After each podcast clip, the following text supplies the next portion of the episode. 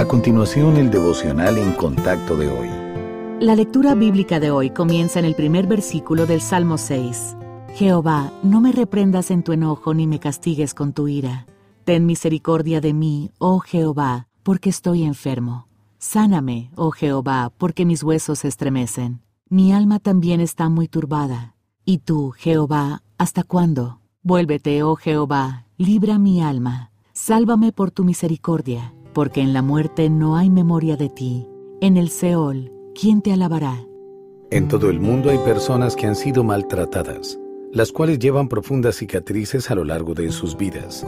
No todos los casos son extremos, pero incluso las heridas más leves pueden agravarse y afectar las relaciones y la autoimagen de una persona. Algo tan común como la traición o el rechazo de los amigos o la familia puede provocar pensamientos distorsionados y comportamientos negativos.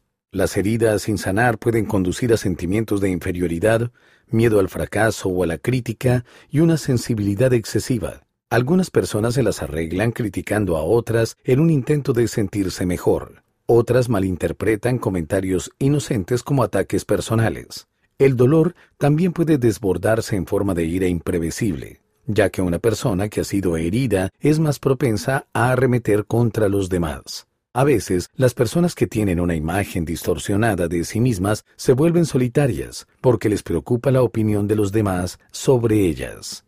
De vez en cuando estamos obligados a experimentar algunos de estos sentimientos, pero Dios no quiere que quedemos atrapados por las heridas que hemos sufrido. Quienes conocen al Salvador encontrarán consuelo, sanidad y confianza en el amor del Padre.